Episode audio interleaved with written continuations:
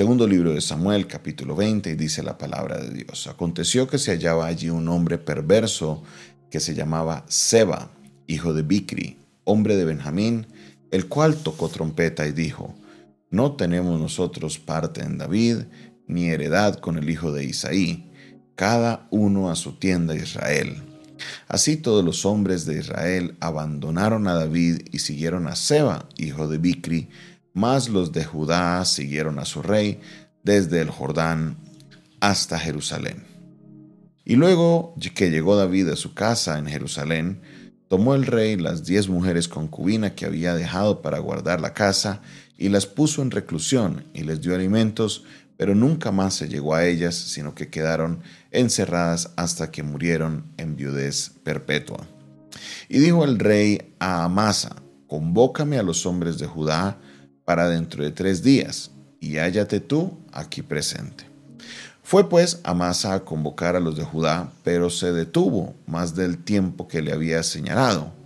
Y dijo David a Abisai, Seba, hijo de Bicri, nos hará ahora más daño que Absalón. Toma tú pues tú los siervos de tu señor y ve tras él, no sea que haya para sí ciudades fortificadas y nos cause dificultad. Y dijo, perdón, entonces salieron en pos de él los hombres de Joab, los cereteos, los peleteos y todos los valientes, y salieron de Jerusalén para ir tras Seba, hijo de Bicri. Y estando ellos cerca de la piedra grande que está en Gabaón, les salió Amasa al encuentro, y Joab estaba ceñido de su ropa, y sobre ella tenía pegado a sus lomos el cinto con una daga en su vaina, la cual se le cayó cuando él avanzó.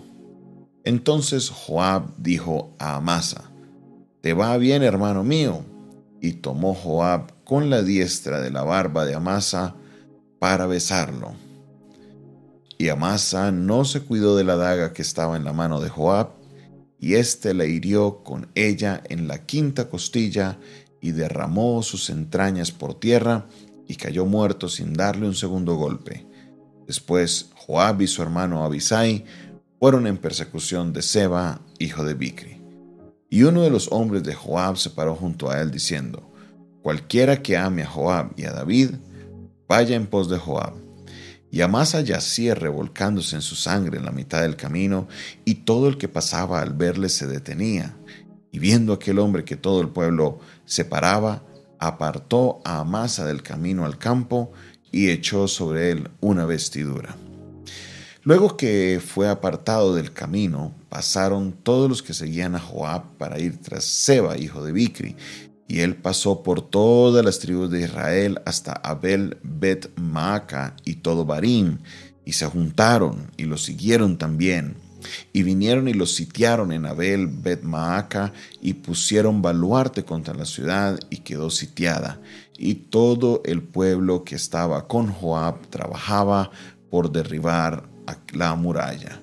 Entonces una mujer sabia dio voces en la ciudad diciendo, Oíd, oíd, os ruego que digáis a Joab que venga acá para que yo hable con él. Cuando él se acercó a ella, dijo la mujer, ¿eres tú Joab? Y él respondió, yo soy. Ella dijo, oye las palabras de tu sierva. Y él respondió, oigo. Entonces volvió ella a hablar, diciendo, antiguamente solían decir, quien preguntare, pregunte en Abel y concluían cualquier asunto. Yo soy de las pacíficas y fieles de Israel, pero tú procuras destruir a una ciudad que es madre en Israel. ¿Por qué destruyes la heredad de Jehová? Juan respondió diciendo, Nunca tal, nunca tal me acontezca que yo destruya ni deshaga. La cosa no es así. Mas un hombre del monte de Efraín, que se llama Seba, hijo de Bicri, ha levantado su mano contra el rey David, entregada a ese solamente, y me iré de la ciudad. Y la mujer dijo a Joab, He aquí su cabeza será arrojada desde el muro.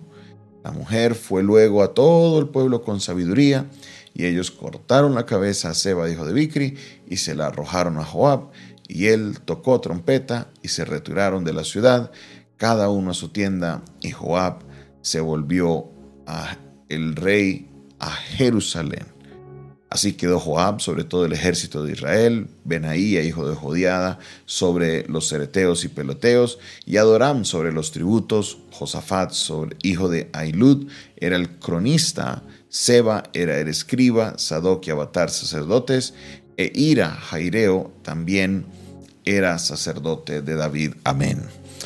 Aquí en esta porción estamos encontrando otra sublevación, como para añadirle al, al tema Después de la de Absalón se levanta otro hombre y es curioso porque aquí hay que comprender un poquito del contexto de raíz de dónde sale esta sublevación. ¿Por qué razón? Porque el que se subleva es un hombre que es de la tribu de Benjamín.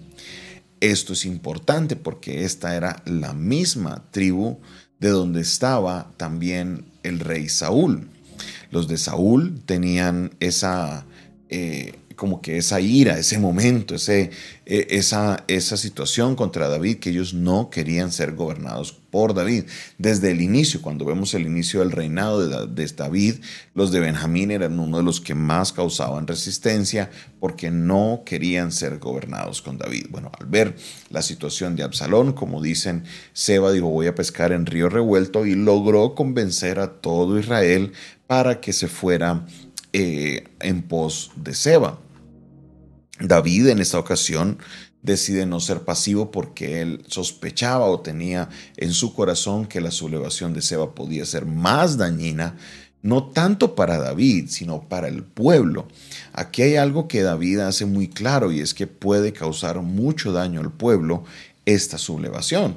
Entonces él envía primero a este nuevo eh, a esta nueva adición a su, a su, a su ejército, quien era Amasa, quien a raíz de la sublevación de Absalón había sido puesto eh, también sobre el ejército, pero esto eh, obviamente tenía muy incómodo a Joab, quien era el antiguo jefe, y a Abisai también. Ellos estaban, no les gustaba el hecho de que Amasa estuviera ahí, y Amasa comete un error. El rey le da solo tres días para que vaya y convoque a todos los de Judá, y el hombre se demoró más tiempo. El hombre no volvió a tiempo. Cuando ya pasan los tres días, David llama a Abisaí y le dice a vete con Joab todos a buscar a Seba porque este hombre nos puede causar mucho, mucho, mucho daño. Al suceder esto, ellos se van corriendo y en el camino aparece don Amasa. Y Joab, un hombre de guerra, un hombre experimentado, Tenía una daga en su cinto, escondida. Y apenas se fue a saludar a Amasa, él no se cuidó y sacó esa daga y lo abrió completamente y ahí fue el final de Amasa.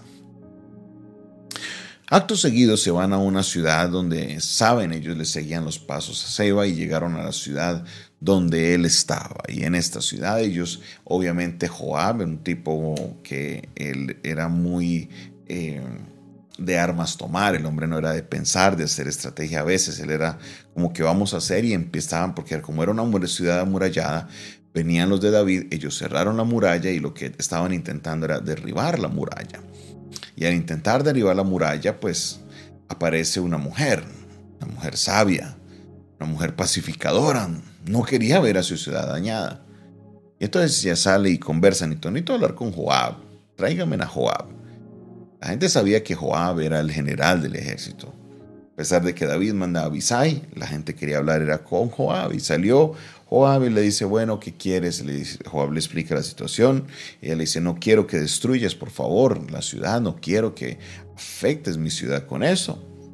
Entonces, resulta que en ese momento llegan a un punto de negociación. Joab le dice, yo no vengo a destruir ninguna ciudad, solo estoy detrás de Seba. Entrégueme a Seba y nosotros nos vamos. Y la mujer le dijo, perfecto, no hay problema. Entró, habló con los sabios del pueblo y les dijo, miren, afuera está Joab, afuera ustedes saben cómo, cómo es el del ejército de David. Mejor entreguémosle la cabeza y ya, se acaba el problema. Y así fue. Ella los convenció, los que tenían a a este hombre Seba, hijo de Bicri, tomaron, le cortaron la cabeza y se la entregaron a Joab y problema resuelto. Para resaltar aquí más que la actitud de David, obviamente lo de Joab eh, no es correcto porque no se le había dado ninguna orden y su envidia con Amasa lo lleva a tomar esta decisión.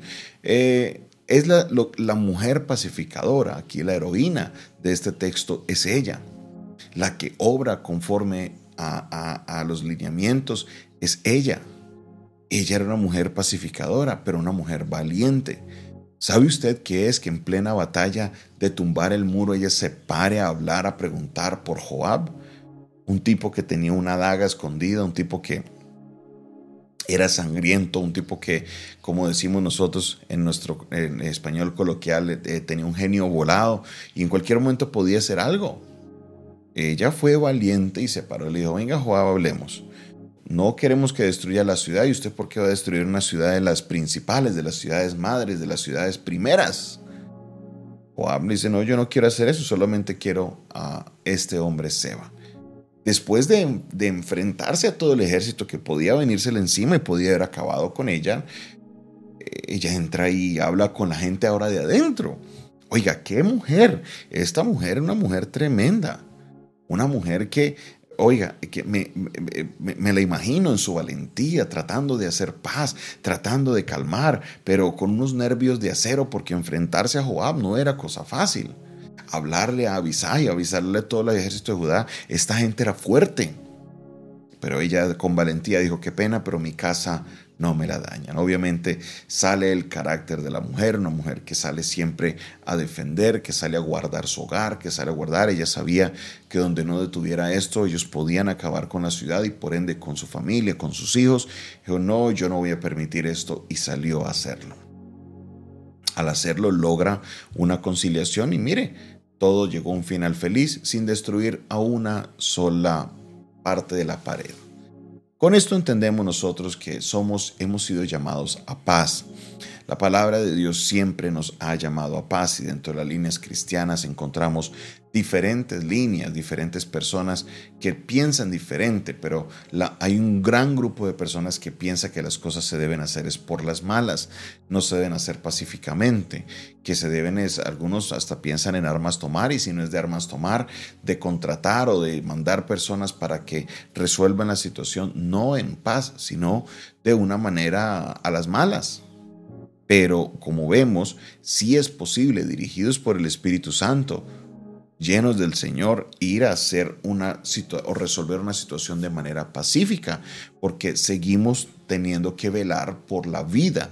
La vida es importante, la vida es algo sagrado, la vida es algo que Dios nos lo dio por el tiempo que es. No podemos nosotros estar jugando con la vida simplemente matando por matar, no, la vida es algo sagrado. Sea de quien sea, la vida es algo sagrado. Al ella entender esto, la mujer de la, de la historia, ella pudo salvar muchas vidas por su pacifismo. Hubiera quedado callada, se hubiera puesto a, lebrestar a los ejércitos de, de esta ciudad, en vez de haberse puesto pacífico, mucha sangre se hubiera derramado e igual ellos hubieran perdido la batalla. Busca la paz y síguela, nos dice la palabra de Dios. Tenemos la paz del Señor en nosotros, reflejemos la paz también del Señor a otros y actuemos de manera pacífica. Dios se glorificará en tu situación.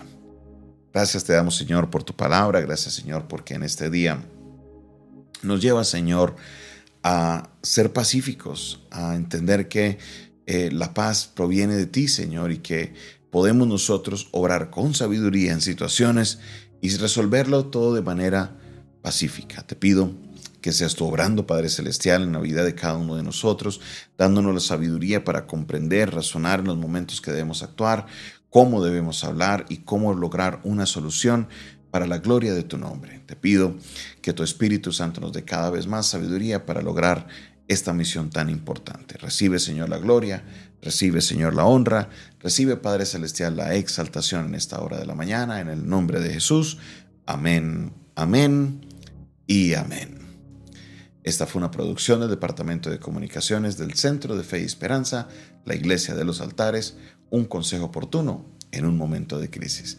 Se despide de ustedes su pastor y amigo Jonathan Castañeda, quien les recuerda, si usted quiere contactarse con nosotros, lo puedes hacer al número 316-617-7888. Para los que están fuera del país, lo pueden hacer por medio del WhatsApp más 57 316 617 7888. Dios te bendiga, Dios te guarde.